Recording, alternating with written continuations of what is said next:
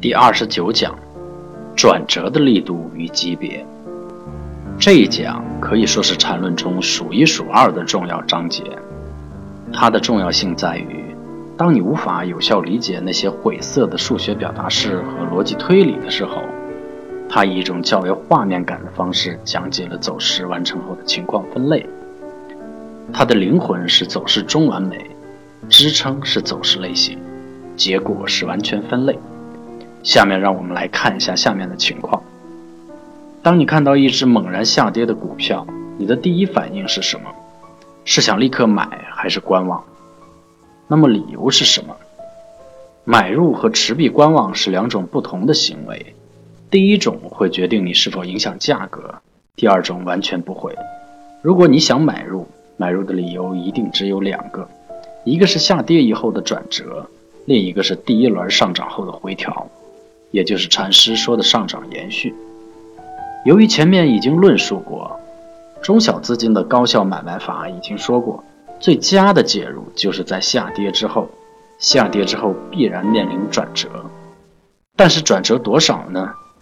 这一讲就是讲解转折后的三种情况。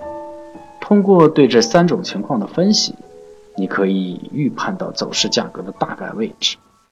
这就为何时出场提供了最坚实的依据。如果你清楚前面课程讲的下跌概念，你就知道一段下跌的标准定义是至少有两个同向互不重叠的同级别中枢构成，且离开最后一个中枢的次级别走势一定破掉中枢的最低点，其后必然发生反弹。这个反弹最差的情况。必然触及到最后一个中枢的最低点，为什么？这个在弄明白后觉得非常简单的问题，却大大困扰了很多人。这是一个典型的国导因思维，用反证法就可以知道，这个反弹如果不能触及最后一个中枢的最低点，那么下面就多了一个与最后一个中枢没有价格重叠的同级别中枢。这意味着什么？这意味着刚刚形成的中枢属于刚才那个下跌走势，并且它才是可能的最后一个中枢。这就和开始的预设矛盾，也就是说下跌还在延续，根本就不存在转折的前提。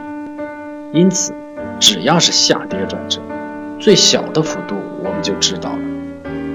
这里需要提醒一下，事实上还有一个难点，就是最后一个中枢的级别扩张。